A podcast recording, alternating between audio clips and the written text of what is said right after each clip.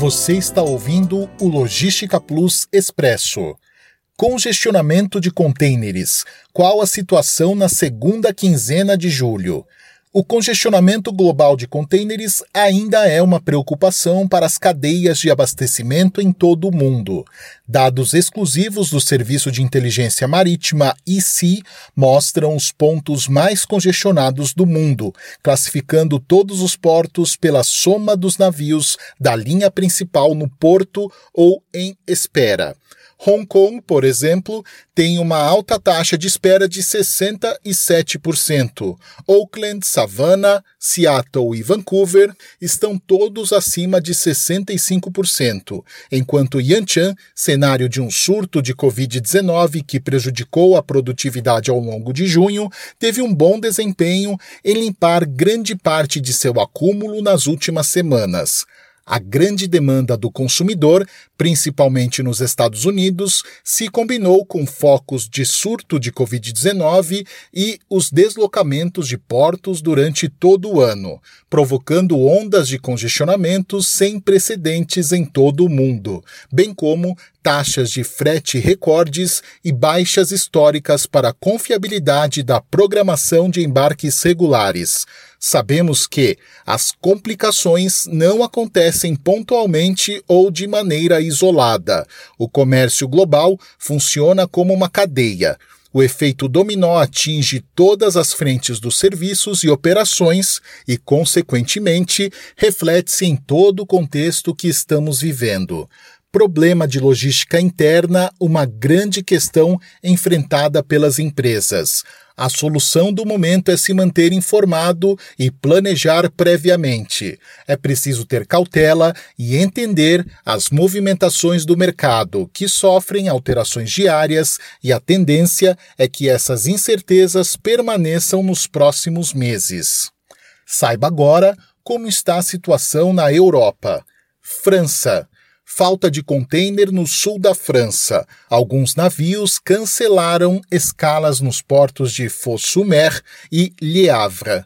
A previsão de aumento de fretes e stop booking com algumas empresas que atuam na região. Turquia.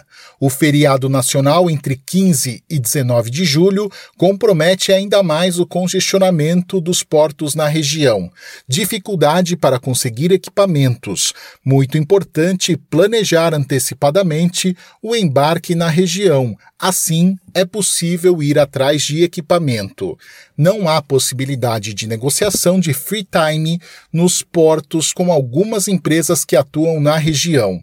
Há uma tendência de aumento da criticidade da situação para agosto, de acordo com especialistas locais.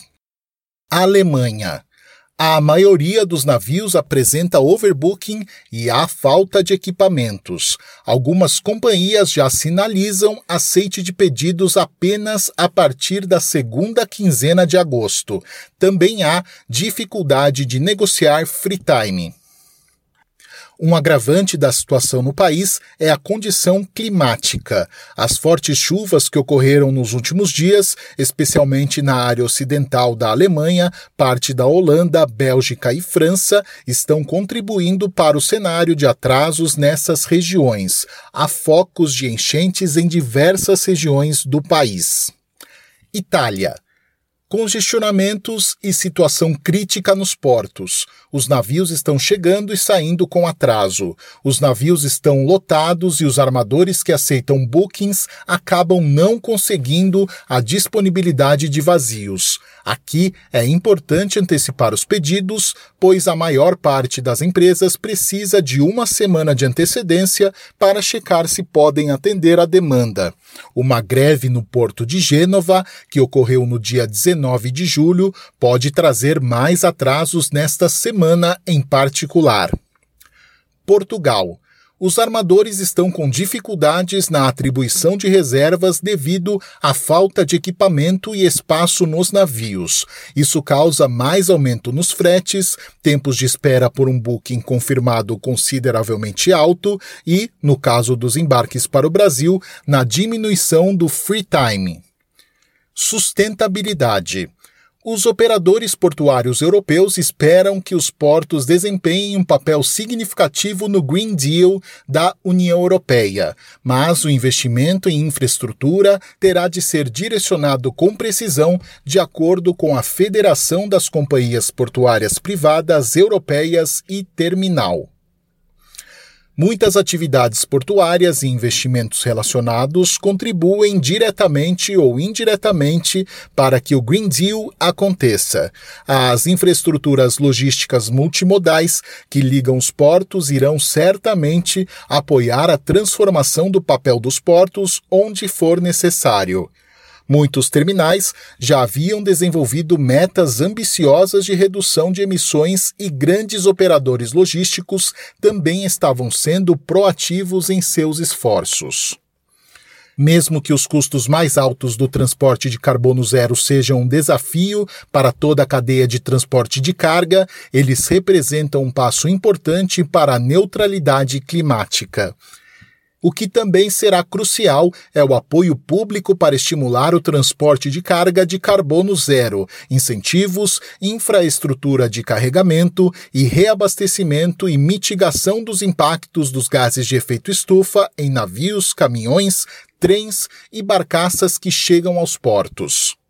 Os portos europeus enfrentam tantas expectativas que será importante, antes de qualquer discussão sobre a construção de novas capacidades, verificar se está claramente previsto um retorno do investimento para as partes interessadas portuárias, públicas e privadas, Estados-membros e comunidades. Vamos acompanhar. Até a próxima! Você ouviu o Logística Plus Expresso.